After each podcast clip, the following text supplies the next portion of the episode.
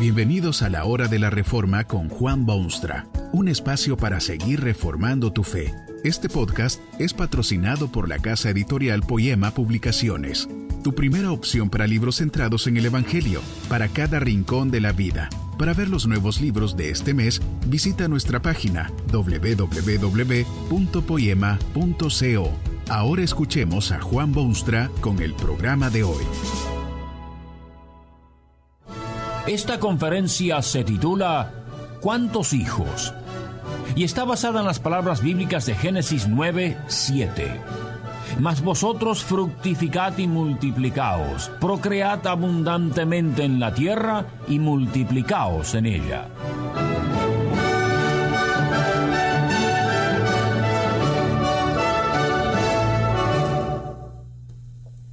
Tener hijos es una cosa, pero cuántos es otra. Es una cuestión extremadamente candente y contemporánea. Por todas partes se oye la pregunta ¿cuántos hijos? Ya antes del matrimonio hay gente joven que se expresa en este asunto. Uno dice que quiere tener tantos hijos como pueda y otro dice que no quiere tener ninguno porque no le gustan los niños. Los hombres de ciencia que sufren de un poco de pesimismo mencionan la pregunta también. Según cálculos electrónicos y estadísticas disponibles, esta gente de ciencia está convencida de que la civilización está frente al más grande problema de todos los tiempos.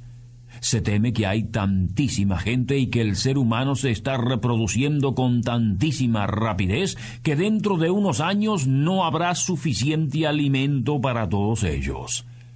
Hay incontrolable agitación sobre este tema que tiene consecuencias funestas no solo en círculos científicos, sino dentro del círculo de la propia familia también. Hay organizaciones totalmente condenatorias del control de la natalidad, mientras una gran mayoría de sus miembros la practican, y hay organizaciones que la consideran legítima, pero sus adherentes la ponen de lado. Hay países que apoyan el concepto y lo promueven y hay otros que fervorosamente se oponen a tal acción oficial. Es ciertamente una pregunta contemporánea. ¿Cuántos hijos? No cabe duda que las santas escrituras claramente indican que el hombre debe multiplicarse y llenar la tierra. Esa fue la orden primera que Dios dio a los primeros hombres.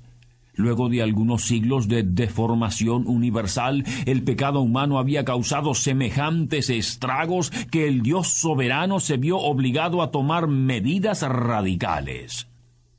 De esta manera dice la Biblia que Dios lo expresó. He decidido el fin de todo ser, porque la tierra está llena de violencia a causa de ellos. Y he aquí que yo los destruiré con la tierra. Usted sabe que Dios resolvió en aquella situación destruir todo ser viviente por medio de un intensísimo diluvio que cubrió la superficie de la tierra habitada. Pero aún en esos momentos críticos, Dios decidió preservar la raza humana y protegió a la familia de Noé. Después de aquel evento cataclísmico, nuevamente dio Dios la orden específica fructificad y multiplicaos, y llenad la tierra. Estas expresiones bíblicas ciertamente indican al hombre el sendero que debe seguir. Debe tener hijos, hijos y más hijos. Tan arraigada se hallaba esta idea que en el caso de Sara, la mujer de Abraham, por ejemplo, al ver que no tenía hijos, imploró a su marido que los tuviese con su criada. No cabe duda alguna que la Biblia ordena al hombre tener hijos. Pero no debe olvidarse el mundo en que estas órdenes se impartían. No era el mundo de urbes con millones y millones amontonados en unas pocas cuadras cuadradas, o un mundo donde faltan alimentos básicos y donde no se pueden hallar escuelas para educar a los niños. Era un mundo virgen, repleto de posibilidades, desbordante de recursos y absolutamente sin gente. Hoy en día resulta un poco difícil imaginarse siquiera un mundo despoblado, pero cuando la historia bíblica comenzó no había más que tierras fecundas, listas para ser labradas, árboles que se rompían del peso de su fruto, plantas y animales a entera disposición de los poquísimos hombres que habitaban la superficie del globo terrestre. Resulta entonces obvio que Dios quisiese una procreación rápida y abundante. Cuando los hombres quisieron mantenerse unidos en un solo lugar, no solo ordenó Dios que se multiplicasen, sino que los obligó a separarse, irse en distintas direcciones y poblar así la magnífica tierra que sus manos habían producido. No hace muchos años, uno de los estadistas más notables de la Argentina, por ejemplo, adoptó este lema para su país. Gobernar es poblar. En las vastas y riquísimas regiones argentinas, tal política era, por cierto, lo mejor que podría ocurrirle al país. Y si esto fue así para un país, ¿no cree usted que Dios diría lo mismo de su flamante mundo? Cuán distinto es el mundo actual. Observe usted la población del mundo. Las estadísticas muestran que excede ya los cuatro mil millones. Cuatro mil millones. ¿Se da una idea usted de cuánta gente son cuatro mil millones? No es fácil darse una idea de tales números, pero usted sabe lo breve que es un minuto. ¿Sabe cuántos minutos han pasado desde que Cristo Jesús anduvo por las tierras de Palestina? Apenas un mil de millones de minutos han transcurrido desde aquel entonces, y la población del mundo alcanza ya los cuatro mil millones. El nuestro es un mundo que se ve amenazado por el hambre universal. Hoy mismo, millones de personas no han comido ni siquiera lo básico para su subsistencia. Pueden hallarse cadáveres de gente que murió durante la noche casi todos los días de la semana. La llamada Revolución Verde ha solucionado una parte del problema de los alimentos, pero es solo una infinitésima parte. Tal vez algún día se pueda dominar el mar con sus inexplotadas riquezas y sus reservas de proteína, pero ¿alcanzarán tales recursos para satisfacer las necesidades de una población en constante aumento? El nuestro es un mundo totalmente distinto al que se presenta en las páginas de la Escritura. Hay consideraciones prácticas también.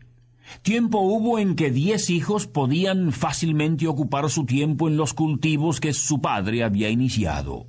La educación de esos niños era responsabilidad de su madre. Esos diez muchachos no tenían la menor necesidad de prepararse para una carrera u oficio, porque las tierras que su padre cultivaba demandaban todas sus energías. No necesitaban ir a la escuela porque no había periódicos que leer, ni libros que escribir, ni leyes contra el analfabetismo. Hubo familias en la historia bíblica que tuvieron setenta hijos. Francamente, ¿qué haría usted si tuviese setenta hijos? ¿Qué podría hacer?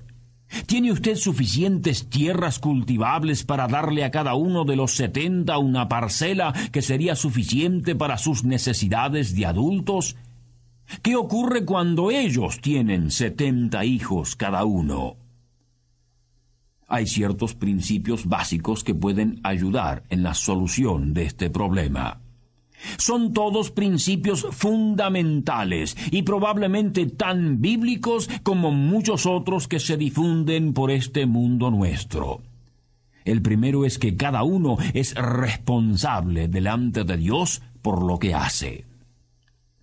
Cuando Dios ordenó a Adán y Eva que tuviesen hijos, jamás se oye que les dijo que tuviesen uno o cien o muchísimos o pocos. Simplemente les dijo que se multiplicasen.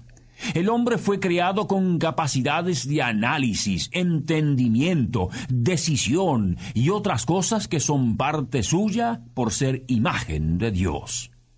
El hombre no puede ni debe culpar a otros por lo que hace. Él mismo es responsable ante Dios. Un segundo factor bíblico es que los padres son responsables por los hijos que tengan. No es bíblico eso de traer hijos al mundo y dejar que Dios los cuide o los críe o esperar que Dios en su abundante gracia provea para ellos lo que sus padres no pueden proveerle. Si Dios quisiese hijos así, no habría instituido lo que llamamos la familia. Si un padre y una madre no pueden responsabilizarse de veinte hijos, no deben tener veinte hijos. Otro principio básico es que debe tomarse en cuenta el bienestar, salud y tranquilidad de todos los involucrados. ¿Qué diría usted de un hombre bruto que obliga a su esposa a tener hijos al punto de que ella se debilite completamente y muera y deje a esas criaturitas sin el calor del amor materno? No es cuestión de caprichos de un padre o de una madre, sino una decisión y consulta familiar. Tal vez pueda sintetizarse esto en unas pocas palabras. La familia cristiana no está completa hasta que tengan tantos hijos como les sea posible, siempre tomando en cuenta las realidades psicológicas, físicas, espirituales, económicas y sociales en que se encuentra. ¿Cuántos hijos? No deje que el Estado se lo diga o la Iglesia o sus amigos. Usted es responsable. Pero estas decisiones no pueden hacerse fácilmente. El pecado ha debilitado al hombre y oscurecido su entendimiento. Usted tiene que hacer algo con respecto al pecado primero. Entonces sí tendrá la mente despejada para pensar con claridad. Acuda al único que puede perdonar pecados. Su nombre es Jesucristo y es Salvador, porque dice la Escritura, Él salvará a su pueblo de sus pecados. Con Cristo le será muchísimo más fácil decidir cuántos hijos debe tener. Que este mensaje nos ayude en el proceso de reforma continua según la palabra de Dios. Si quieres profundizar en la exposición bíblica, puedes buscar más recursos en www.poema.co. Allí encontrarás libros que te ayuden a entender la palabra de Dios y aplicarla a tu vida. Poema, el Evangelio para cada rincón de la vida. Nos vemos en el próximo episodio de La Hora de la Reforma con Juan Bonstra.